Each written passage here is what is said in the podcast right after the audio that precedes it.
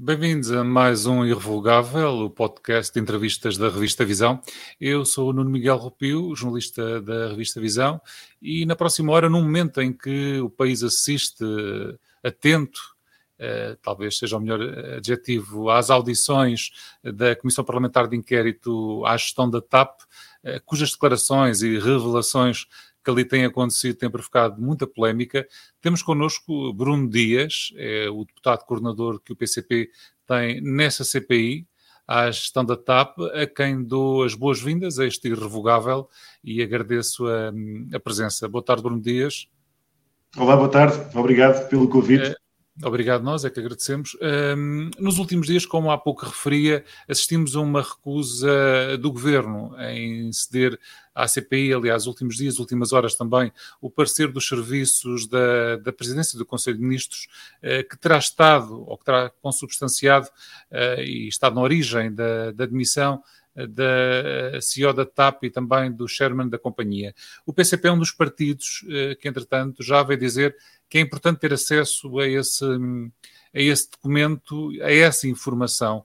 Eh, o PCP não assina por baixo as declarações eh, que, entretanto, o governo veio dar, eh, que diz e remete para uma esfera de defesa do Estado, em que esse documento, ao cair na, no conhecimento público, pode causar moça, ferir a defesa do Estado num processo que, que possa ser interposto e que já interpôs, aliás, a Cristina Romier Weidner contra, contra a sua admissão?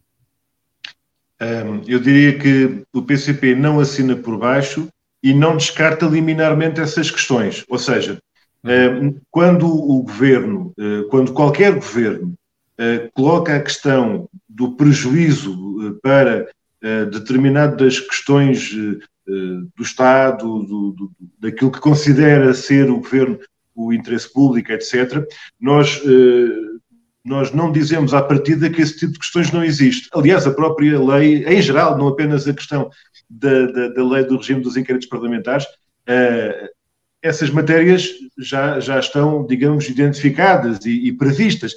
O problema é se nós consideramos que, ao fazê-lo dizendo umas palavras mágicas quaisquer, Sim. há um regime de dispensa da apresentação dos documentos, eh, das informações, eh, das matérias que, a comissão, que uma comissão parlamentar de inquérito eh, considere necessárias. Ou seja, já não é a primeira vez, é isso que eu queria sublinhar, já não é a primeira vez que há documentos e informações sensíveis, altamente sensíveis, que são transmitidos às comissões parlamentares de inquérito e que devem ser eh, tratados com a confidencialidade e a reserva que o próprio exercício do mandato de um deputado membro de uma comissão de inquérito deve uh, salvaguardar. Nós não podemos uh, nem presumir uh, que os membros da CPI são inimputáveis ou irresponsáveis, nem podemos partir do princípio que têm a liberdade ou o direito de difundir de qualquer forma essas, hum, essas, essas informações ou esses dados. Portanto, mas, mas, o, mas, o, uhum, mas, o, deputado uh, revê-se naquela tese uh, da direita que provavelmente o governo não tem um parecer uh, relativamente a este, ou que já o pediu depois de ter demitido a uh, CEO e o chairman da TAP, ou simplesmente aguarda para ver e, e, o que é que irá fazer exatamente para ter acesso a esse, a esse documento?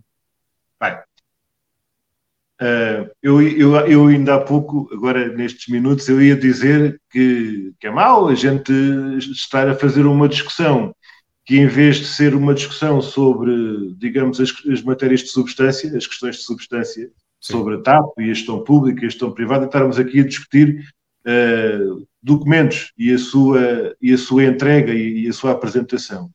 E quando a gente passa para a discussão sobre a existência ou não desses documentos, então isto ainda se torna mais complicado uh, e, e, caricato, ao fim e ao cabo. Caricato, mas, mas ao fim e ao cabo preocupante e deplorável, porque uh, estamos aqui a, a, admitir a hipótese, vamos lá, de um parecer, de um documento, que é identificado na Comissão de Inquérito como, como sendo um documento necessário para os trabalhos da, da, da mesma Comissão uh, e que o Governo uh, invoca uh, os seus argumentos e as razões que considera ser do interesse público para não facultar esse, esse documento.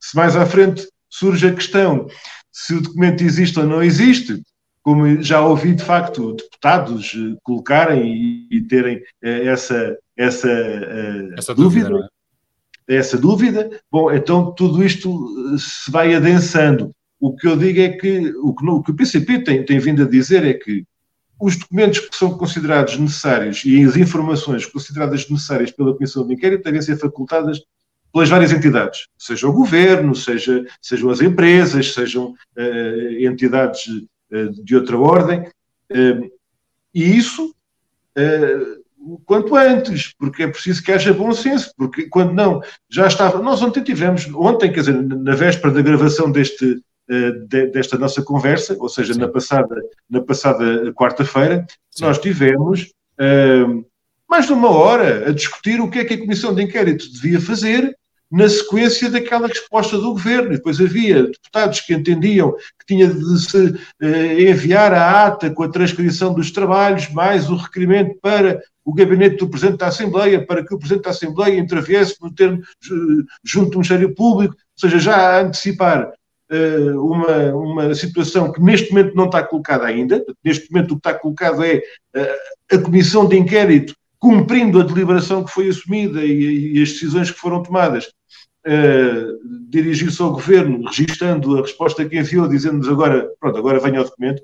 Um, é, é, esse o ponto em que nós estamos, não é? Mas depois houve recursos da decisão da mesa que ia neste sentido, depois a, a maioria dos deputados presentes, em que eram todos os partidos menos o PSD, todos os partidos menos o PSD acabaram por dizer que é, o que é preciso é que, é, é que a Comissão de Inquérito aplique os mesmos critérios que sempre têm sido aplicados nesta e em todas as outras comissões de inquérito, e portanto é mais vale não inventarmos para já, e por isso uh, é nesse momento uh, em que a comissão se encontra. E depois, ao fim de mais de uma hora disto, é que entramos no, nos trabalhos propriamente ditos. Portanto, o que eu digo é isto é mau sinal.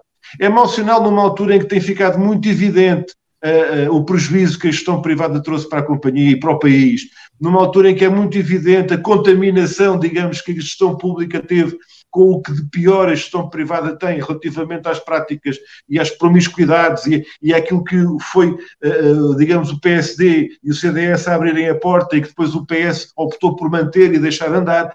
Quando tudo isto está a ser muito claramente demonstrado em sucessivas audições na, na, Comissão de Inquérito sobre a TAP, bom, eu diria, eu que, que pronto, que às, às, tantas há um otimismo eh, que começa a esmorecer, eu digo, então, se calhar isto não é por acaso, estas polémicas todas sobre o senhor que se demite, mais o documento que não vem, e o governo que recusa, e o outro que faz queixa, a gente vai cada dia que passa tendo estes folhetins e as questões centrais, que eu considero centrais, que que, que, o país deve ter como centrais, porque tem a ver com aspectos estratégicos de uma companhia fundamental e, e ela própria, uma ferramenta estratégica para o nosso desenvolvimento e para a soberania, vai passando ao lado, vai passando ao lado. E, portanto, mas há pouco, há pouco referia exatamente o, Hum, há, pouco, eh, há poucos segundos dizia os vícios privados eh, adotados pela gestão pública. Eu queria perguntar é, se esta CPI e o que vimos até agora, e que algumas de, do que vimos até agora houve ali declarações muito graves, se isso não fragiliza a posição, entre elas do próprio PCP, defende que a TAP deve continuar nas mãos do Estado. Se, não, se, essa, se essa tese, se essa defesa não sai muito fragilizada desde as audições, pelo menos já, já tivemos até agora. Olha, eu, eu diria assim, eu não estou a ser nada criativo, nem estou a fazer um argumento nada rebuscado. Acho Sim. que é uma evidência que resulta daquilo que a gente tem vindo a acompanhar. Se eu lhe disser que não tenho a menor dúvida que é exatamente o contrário. Aquilo que tem vindo a ser. Exatamente o contrário neste sentido. Se tudo aquilo que é altamente condenável, aquilo que é imoral, aquilo que é um escândalo para qualquer português ao observar aquelas práticas e aquelas situações, não foi uma, nem duas, nem três pessoas. Ainda ontem voltámos à mesma, que é dizer isto na gestão pública é completamente impossível, isto não se pode fazer. No privado já eh, é perfeitamente normal e é comum e os acionistas é que sabem. Então, quer dizer, então se nós observamos estas práticas que têm vindo a acontecer, que eram desculpe a expressão popular, isto era mato, isto era todos os dias, aquela, aquela, aquela promiscuidade, aquela falta de transparência, aquela arbitrariedade, centenas de milhares eh, de euros e milhões de euros e dezenas de milhões de euros que foram pagos a administradores, não como salário, mas como pagamento de contratos de prestação de serviço de uma empresa que, no fundo, é assinada pelo mesmo.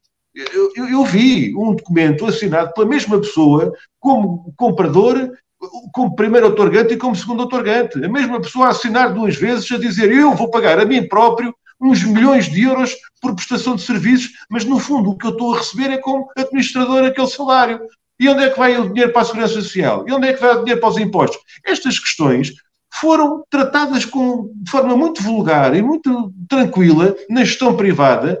E quando se discute se isto na, na, na gestão pública é aceitável, então isso não pode ser.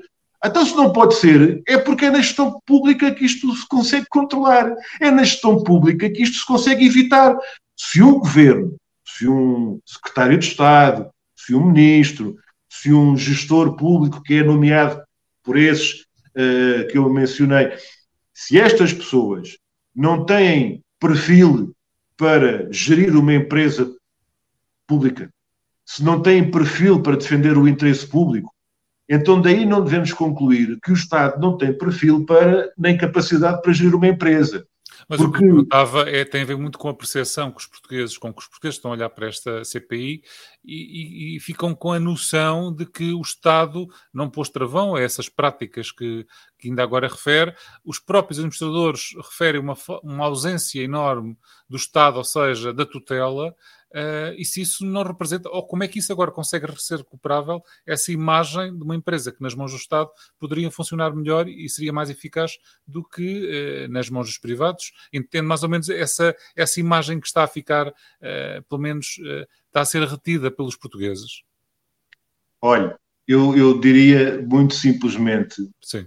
que os portugueses poderão reter a imagem que conseguirem receber e eu julgo que tem sido verdadeiramente avassaladora uh, esta perspectiva única, esta perspectiva de sentido único, uh, quando nós verificamos a responsabilidade política e a atuação, eu diria mesmo no plano individual, de responsabilidade individual de governantes, de antigos ministros, de antigos secretários de Estado, de atuais ministros, de atuais secretários de Estado, em relação à gestão, e daí concluírem que o Estado gera bem ou gera mal. Não, quem gera mal são aquelas pessoas.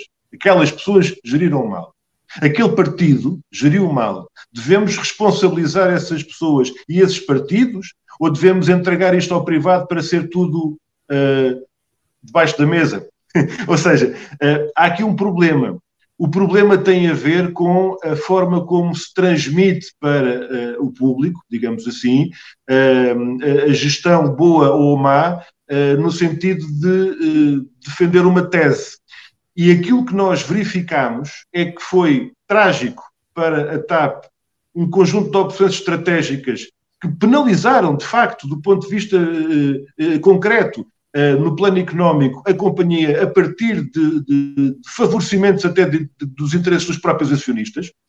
Houve um, uma retirada uh, muito significativa de fundos da TAP uh, e houve opções de investimento que ainda agora estão, digamos, a custar bem caro e a fatura está a ser paga pela TAP e por todos nós, fruto dessas opções da gestão privada. E isto eu não estou, digamos, a interpretar ou não estou aqui seja, a fazer o, o, mas está a fazer uma eh, para o deputado é, factual, é, factual. é, é mais defensável a gestão pós-pandemia do que a, a, a pré-pandemia, ou seja, essa gestão que agora as críticas está a fazer é algo que foi antes da renacionalização do, da TAP. É, é desse período que preocupa, é esse período que preocupa mais o PCP do que este da CEO que entretanto foi de, demitida? Nós temos aqui um, um, um processo histórico Sim. em que desde, desde eu desde direi, a privatização desde a preparação, eu até vou dizer assim, desde a preparação para a privatização da TAP, porque é preciso a gente não esquecer que a TAP esteve para ser privatizada no ano 2000. Não é? E se tivesse sido privatizada no ano 2000, se tivesse sido vendida Entrega à Suíça, já não existia. Acontecia o mesmo que aconteceu à Sabena, na Bélgica, não é? Foi comprada pela Suíça e, e fechou. Um, nós não vendemos a TAP e por isso ainda cá a temos. Mas depois, daí para a frente, houve uh, uma, um ciclo muito longo, uma série longa, digamos assim, de gestão pública preparando a privatização. Uma das coisas, por exemplo, que esteve ligada a esse processo da preparação para a privatização foi, por exemplo, a, a, a famosa estratégia de expansão para o Brasil, que com algumas vantagens pelo meio que essa expansão para o Brasil veio trazer, eh, digamos, capturando algum território, chamemos assim, que a, que a falecida que é, Vari... Que é hoje o melhor mercado da TAP, também que se diga. O mercado transatlântico é claramente o mercado primordial que a TAP tem nesta, nesta matéria. Agora, houve ali uma situação que foi verdadeiramente desastrosa, que teve mais prejuízos do que a pandemia.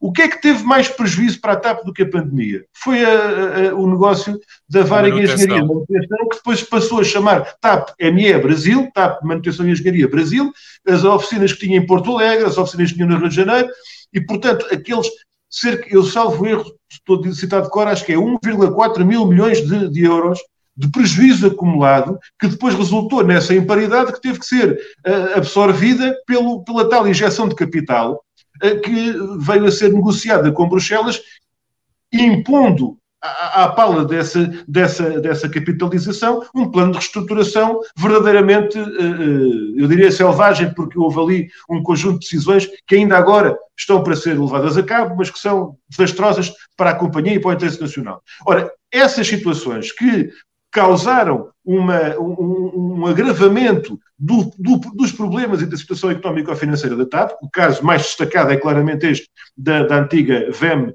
eh, depois TAP ME Brasil, que já, que já fechou, que já, foi, que já foi encerrada. Isto é indissociável do processo de preparação para a privatização. Foi festejado, foi anunciada a reestruturação da, da, manutenção Brasil, que agora sim, essa, essa, essa participada, digamos, da, da, da holding TAP SGPS iria passar a dar uh, lucros e iria passar a ter resultados positivos. Não aconteceu, portanto, continuou a haver problemas cada vez mais graves, uh, alimentados de facto por uma gestão que estava mais interessada, uh, ou, ou, seja, era uma espécie de esquema de crescimento não sustentado. Eu, eu, eu, para, para não estar a, a, exagerar nas palavras, até ia dizer esquema de Ponzi, mas não vou dizer, não vou dizer esquema de Ponzi, vou só dizer crescimento não sustentado. E um crescimento não sustentado de tal maneira que os próprios trabalhadores da TAP e pessoas responsáveis na companhia diziam a TAP não está a crescer, a TAP está a inchar. A TAP está a inchar. E esse, e esse inchar que a TAP foi tendo naquela gestão veio a ter consequências gravosas que ainda hoje estamos a pagar. É isso que eu estava a dizer. Portanto, aquilo que na verdade acontece é, a, a, o, o, digamos, a conjugação de um conjunto de fatores, desde logo a falta de transparência e de escrutínio relativamente a uma gestão de uma empresa pública, que é inaceitável, não pode haver aquele tipo de acordos secretos, aqueles acordos uh, uh, como se estivéssemos a falar uh, daqueles bancos que depois aparecem cá nas comissões de inquérito, as autópsias desses bancos que a gente aqui já tantas vezes acompanhou, e por outro lado também não pode ser eu vou dizer assim, parece que há uma preocupação enorme com os administradores ah, de uma empresa no plano ah, concorrencial e que os administradores têm que ganhar muito bem, senão não venham.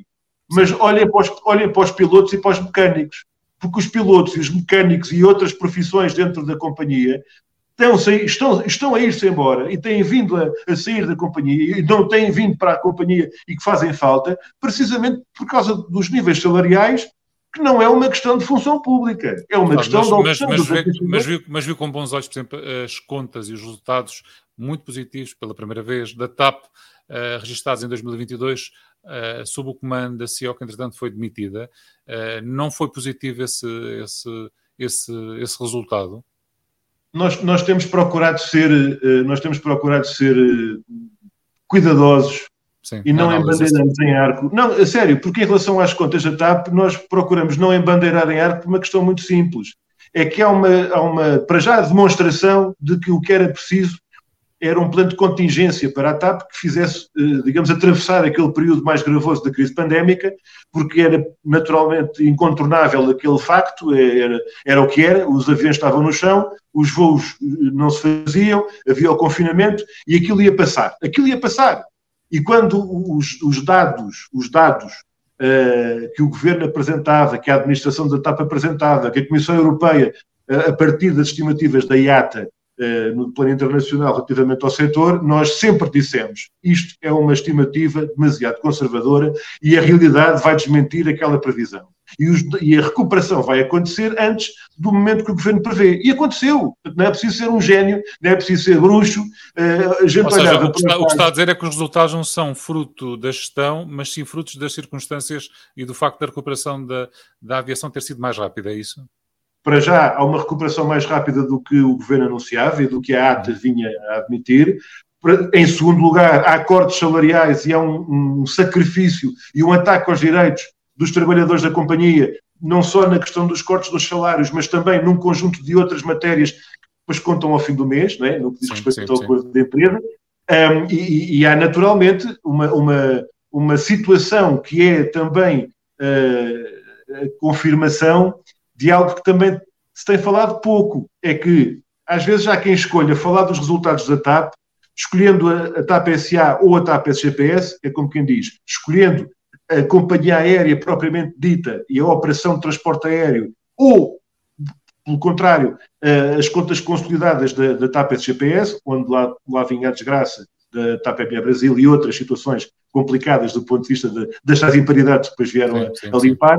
E, portanto, eh, mais vezes do que se tem admitido, tem havido resultados positivos na operação de transporte aéreo nos últimos anos. Não estou a falar da crise pandémica, como é evidente, mas uh, essa, essa realidade de uma empresa sustentável, de uma empresa uh, com capacidade de, de, de, de desenvolver uh, a sua operação e ter resultados positivos, é, lá está, com um enquadramento económico-financeiro adequado, coisa que lhe foi retirada, até porque uh, à conta de negócios como aquele que o Sr.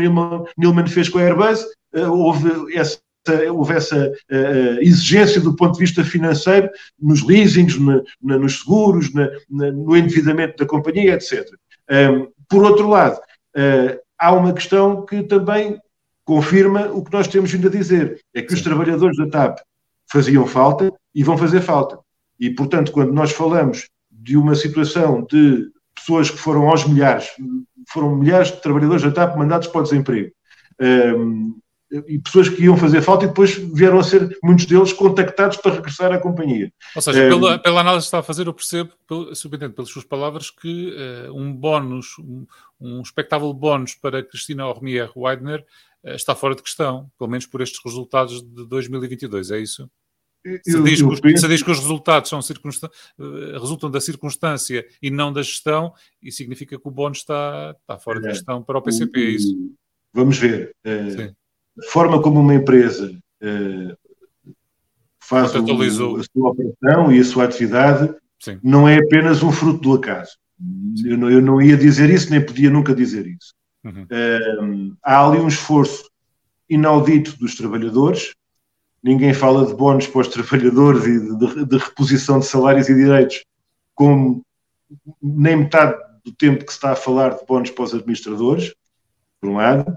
Por outro lado, este regime de remuneração dos administradores, incluindo a senhora Cristina Urmier Weidner, as outras pessoas da, da administração, esses bónus, esses prémios, essas coisas todas, para nós uh, não se colocam, não é só a partir de agora, é, não se colocam desde, desde o início. Nós consideramos que uh, ganhar, ganhar o salário que ganha um gestor público não é uma coisa miserabilista e não é uma coisa inadmissível para gerir uma empresa como a TAP. Pelo contrário, o gestor público é o estatuto que está em vigor, deve-se aplicar e não deve haver aqui estas, estas exceções que, por opção política, os governos quiseram, quiseram consagrar em relação ao Estatuto do Gestor Público. Portanto, para responder à sua pergunta, Sim. em relação a bónus ou prémios, se à partida nós consideramos que eles não deviam ter sido colocados, eh, por, por, por, maioria de razão e por coerência com, esse, com essa ideia, nós consideramos que essa, que essa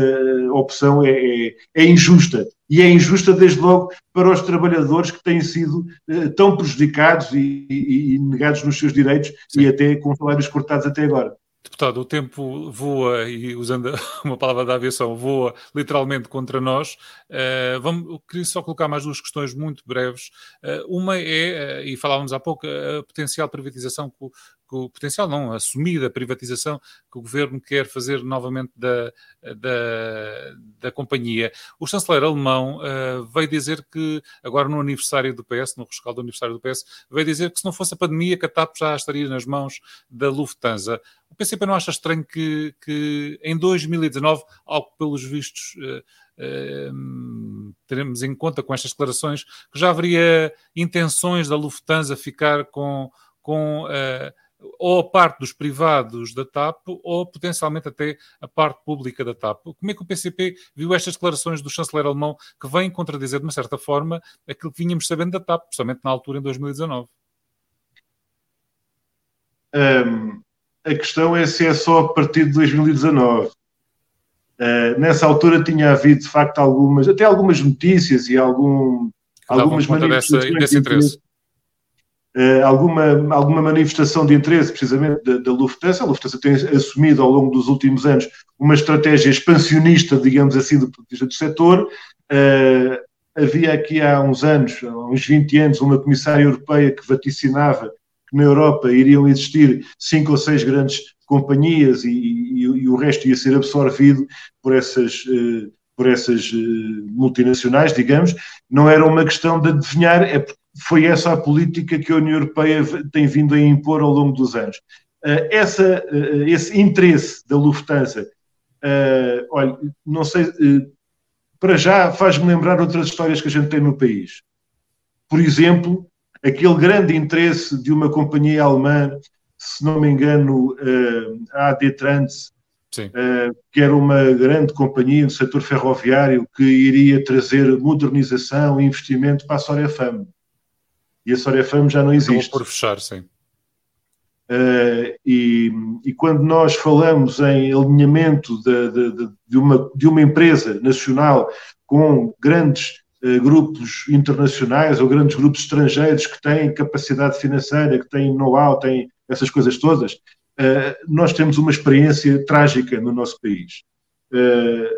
aquilo que tem vindo a acontecer em empresas estratégicas da economia portuguesa já devia ter servido de lição para muitos daqueles que discutem estas coisas como fosse sempre a primeira vez. Portanto, respondendo à questão, eu, eu admito que fosse anterior a 2019 que havia interesse da Lufthansa em relação à, à entrada na TAP. Uh, admito que, admito não, recordo-me de haver membros do governo uh, que já nessa altura manifestavam aquela ideia de uma suposta inevitabilidade que um dia destes isto teria de voltar a acontecer e que, na verdade, aquela intervenção em 2015 foi apenas para uh, salvaguardar alguma margem de manobra ao, ao, governo, aos governantes de, de, serviço que estivessem relativamente a opções mais estruturantes ou mais estruturais em relação à companhia para o futuro. Estou a falar de 2015, né? Portanto, sim, aquela, sim, sim, aquela renegociação, digamos, que no fundo veio legitimar uma privatização que tinha, tinha eh, todas as condições e razões para ser revertida, nós dissemos isso e continuamos a recordar, um, e depois aquela intervenção que aconteceu a partir da crise pandémica, que no fundo foi uma recapitalização, compensando o Sr. Nilman para ele ir embora com os milhões uh, para, para, ir, para ir andando, e entretanto uh, uh, aqueles que não tinham vontade de capital, etc., para, para investir na, na TAP, do lado privado, foram, foram-se embora. Sim. Neste momento, a experiência que nós temos já nos devia, como eu digo, servir de lição para que nós não fôssemos repetir erros que foram cometidos no passado, porque é, é, a tal, é a tal história. Se a TAP tivesse sido privatizada, já não existia. Se tivesse permanecido em mãos privadas, já não existia. E se for entregue a interesses privados, eh, muito do interesse nacional, muito das, da diferença que faz a TAP, muito da diferença que faz a TAP, para não dizer mais, para não uh, antecipar coisas piores, é, é, claramente posto em causa. É claramente posto em causa e nós não podemos pactuar com essas supostas inevitabilidades que, no fundo, significam, e agora fechando com sim, tudo sim. aquilo que a Comissão de Inquérito tem vindo a revelar, significa voltar a trazer em pleno, uh, às claras e de uma forma perfeitamente normal, como eles têm dito nas audições, aquelas práticas todas que eles consideram normais na gestão privada. É trazer tudo de volta para a TAP, porque agora, eh, como dizia o outro no outro dia, é, é do capital, ninguém leva a mal. Uh, deputado, uh, uma última questão. Uh, esta, esta polémica que existiu com a alegada preparação de uma reunião entre, na altura ainda a CEO da TAP e o PS, é como o PS vai dizer, é normal este tipo de concertação de preparação das audições uh, nas comissões parlamentares? Há aqui duas questões que eu julgo Sim. que devemos diferenciar. Por um lado, à partida, considero, consideramos que é sim, sim. Uh, inconcebível que um membro do governo dê instruções a um gestor público a dizer apresente-se, se faz favor, lá na sede do, do, meu partido ou lá no meu grupo parlamentar, ou seja onde for, para fazer uma reunião de preparação com o meu partido, fazendo desse gestor público uma espécie de assessor político uh, para o, um debate partidário ou de assessor daquele partido. E isso nós não, não, consigo, não, não, não consideramos que seja possível ou que seja aceitável, quero dizer. Uh, coisa diferente é um deputado querer debater com um membro do governo ou até pedir uma reunião com um administrador de uma empresa, pública ou privada, para uh, ouvir a informação que esse uh, administrador da empresa pública ou privada entender transmitir, para uh, ouvir a opinião dessa pessoa, para ter informação de alguma matéria que, que seja adequado colocar. Portanto, eu, eu, eu já tive reuniões com uh, responsáveis de empresas públicas ou privadas. Sim. Já tive, no âmbito perfeitamente normal, uh, de forma perfeitamente transparente, de um grupo parlamentar ou de um deputado que pede uma reunião a uma pessoa Uh, ou que, ao contrário, que é contactado por uma entidade, uma estrutura, uma organização que pede para discutir ou para apresentar a, a, esse deputado alguma ideia, alguma questão. Isso é perfeitamente normal, seja numa junta de freguesia, numa Câmara Municipal, no Parlamento Europeu ou, ou numa Assembleia da República. Sim. Questão diferente é, eh, a partir do momento em que alguém serve de intermediário ou que faz aqui uma espécie de broker relativamente a contactos de preparação política, uh, independentemente de haver audição ou não haver audição nessa semana ou na, na semana seguinte. Ou seja, então uh, considera que foi importante, foi importante Carlos Pereira ter saído uh, da Comissão para, de uma certa forma, dar, credibilizar exatamente o trabalho dos deputados, é isso? Eu nisso já não me meto. Se é importante ele sair ou não, é uma opção que é dele. Mas a questão que isto também vem trazer é, é, é aquela tal sucessão de polémicas e de casos e de problemas do próprio processo uh, de debate político, uh, em que nós acabamos por estar a discutir a discussão em vez de estar a discutir a substância. E por isso uh, é mais um fator de. Tudo isto foi mais um conjunto de fatores de instabilidade e de, e de dispersão do debate político das questões essenciais, pronto, vamos lá ver se é desta que as coisas agora permitem ir ao essencial. Sim, sim. Deputado, uh, agradeço a sua presença, mas antes de terminarmos, temos que terminar exatamente com a questão que dá exatamente nome ao nosso podcast. O que é que é para Bruno Dias irrevogável? Um, eu diria que irrevogável mesmo é, é, é a luta dos trabalhadores por uma vida melhor. As pessoas, quando são confrontadas com injustiças, eh, no dia a dia ou perante eh, políticas injustas, perante o ataque aos seus direitos, eh, quando têm a convicção e a consciência plena de que é possível uma vida melhor e que nós não estamos condenados a estas injustiças, a estes assaltos, a este saque autêntico que, que acontece no nosso país, na, na, na, na, nossa terra, nas nossas vidas. Então, comer e calar acaba por não ser uh, nem a solução, nem a realidade que se verifica. E, portanto, as pessoas acabam por erguer a sua voz e vão à luta. Por isso, irrevogável é a luta. Obrigado, Bruno Dias. Continuação do bom trabalho na CPI da gestão da TAP eh, e obrigado também por ter participado neste Irrevogável, que volta na próxima eh, quarta-feira. Até lá, tenha uma visão.